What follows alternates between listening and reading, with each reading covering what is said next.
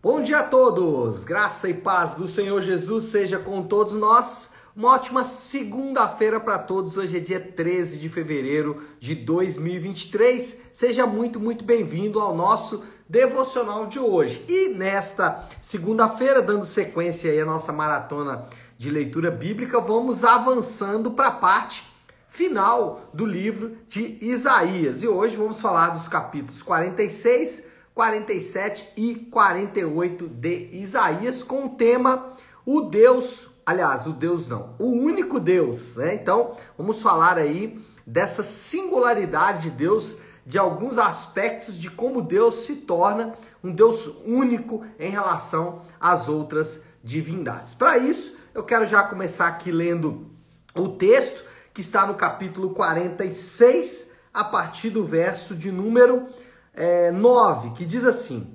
Então, Isaías 46, a partir do verso 9. Eu vou ler dois versos, depois vou ler o verso 3. Vou ler o 9 e o 10, depois o 13. Diz assim, versículo 9. Lembrem-se das coisas passadas, das coisas muito antigas. Eu sou Deus e não há nenhum outro. Eu sou Deus e não há nenhum como eu. Desde o início faço conhecido o fim, desde os tempos remotos, o que ainda virá. Digo, meu propósito permanecerá em pé e farei tudo o que me agrada. Agora, versículo 13. Estou trazendo para perto a minha retidão.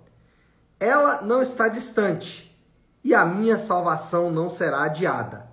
Concederei salvação a Sião, meu esplendor a Israel. Bom, só para lembrar aqui de alguns detalhes, é, até para contextualizar, Isaías ele está direcionando a sua mensagem profética para os exilados de Judá que estão na Babilônia. Então, os judeus foram levados pelos babilônios, foram desterrados, foram tirados de suas terras e levados então para o cativeiro.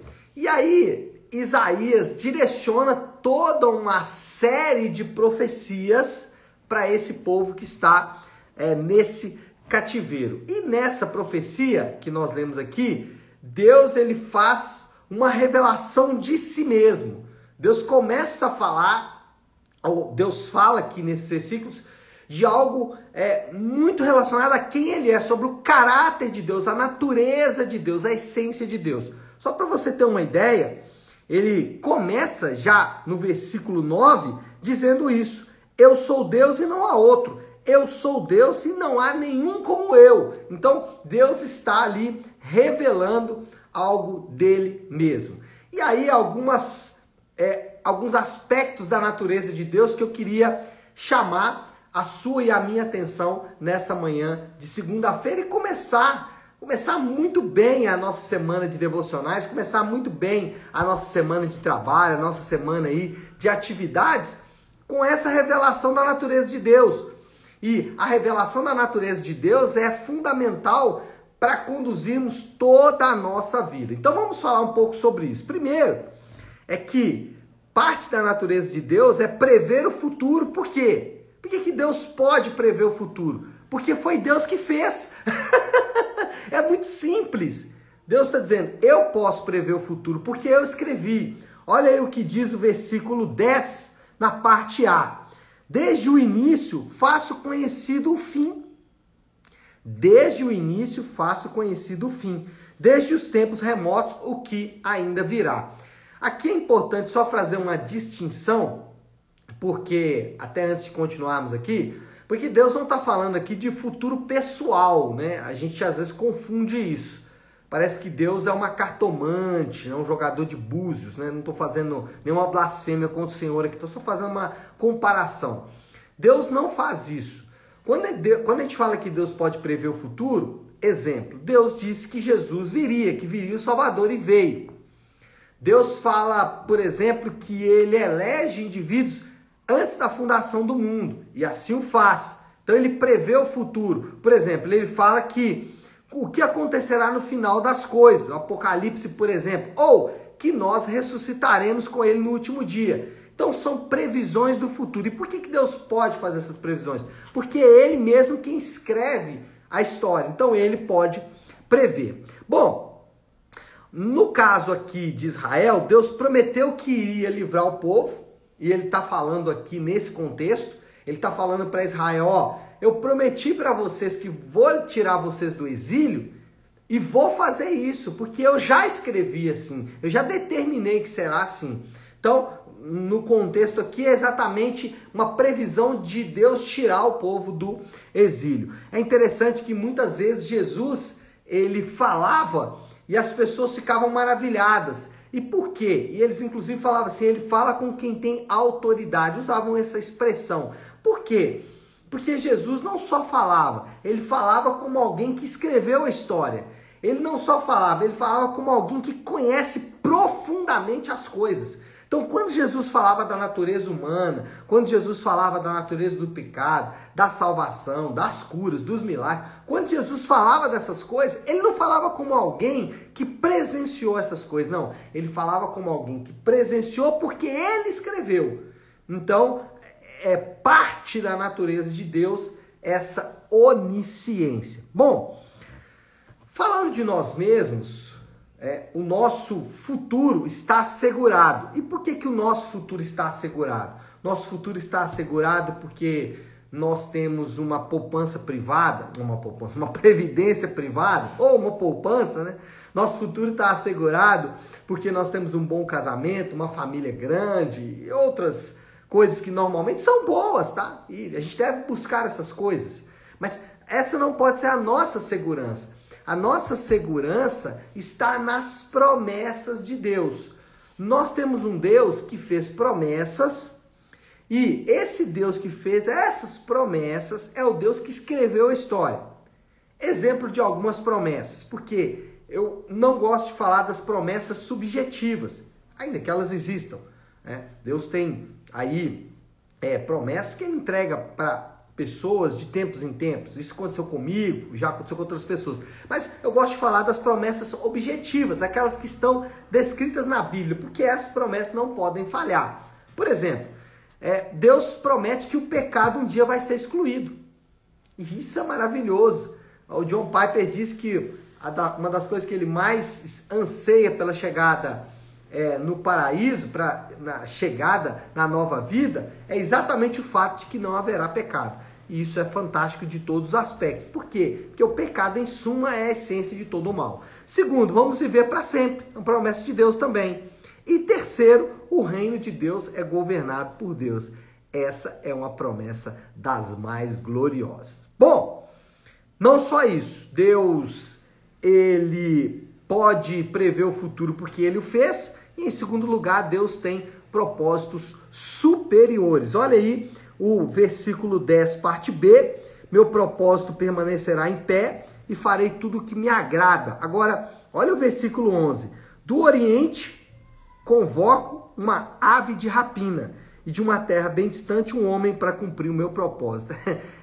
É um Deus que ele usa até mesmo uma ave de rapina e um homem para cumprir os seus propósitos. E no, com, no, no contexto aqui é Ciro, um homem pagão. Mas enfim, o que está acontecendo aqui? Israel está meio perdido, não está compreendendo o que Deus está fazendo. E Deus fala: olha, eu tenho os meus planos, eu estou conduzindo os meus planos. É, os apóstolos sempre designaram ou sempre se referiram ao tempo em que eles estavam vivendo como um tempo de promessas superiores. O tempo da graça é um tempo de promessas superiores. E nós sabemos que os crentes fazem parte dos planos superiores de Deus, a saber, salvar todas as nações. Esse era um plano de Deus. Deus já havia falado isso, que ele salvaria todas as nações. E esse é o plano superior de Deus, e esse plano se cumpre nos crentes. Aqui vale a pena falar duas coisas sobre os planos de Deus. Primeiro, Deus, ele não tem um plano para mim. Deus tem um plano e eu faço parte desse plano de Deus. Então a nossa tendência, né, a religião humanista, ela ama é, individualizar os planos de Deus, dizendo, Deus tem um plano para mim. Não, Deus não tem um plano para mim. Deus tem um plano e eu faço parte desse plano de Deus. E outra coisa, os planos de Deus são superiores. Os planos de Deus não estão ligados a coisas. O nosso, os nossos planos estão ligados a coisas. E aí eu poderia citar várias coisas aqui que os nossos planos incluem, né? Mas os planos de Deus, eles são superiores por quê? Porque o plano de Deus inclui Jesus. Bom, terceiro lugar, primeiro então Deus pode prever o futuro porque ele escreveu, segundo Deus tem propósitos superiores e Deus prometeu restaurar o seu povo. Versículo 13 vai dizer exatamente isso. Estou trazendo para perto a minha retidão, ela não está mais distante a minha salvação não será adiada. Concederei salvação a Sião e o meu esplendor a Israel. Lembrando que Sião e Israel é duas maneiras de dizer Judá e Israel, né? o reino do norte e o reino do sul. Bom, o que Deus está fazendo aqui é dizer que o povo dele não ficaria na mesma condição para sempre. Ele está dizendo: olha, vocês não vão ficar aí, daqui a pouco eu vou restaurar vocês. E quando a gente olha para a história, a gente vai ver que Deus tinha razão.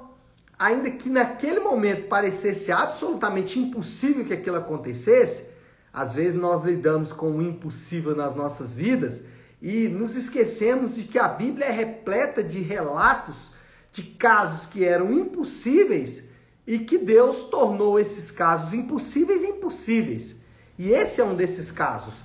Israel, Judá, o povo de Deus, estava exilado na Babilônia. Chance muito menor do que zero de haver restauração da nação.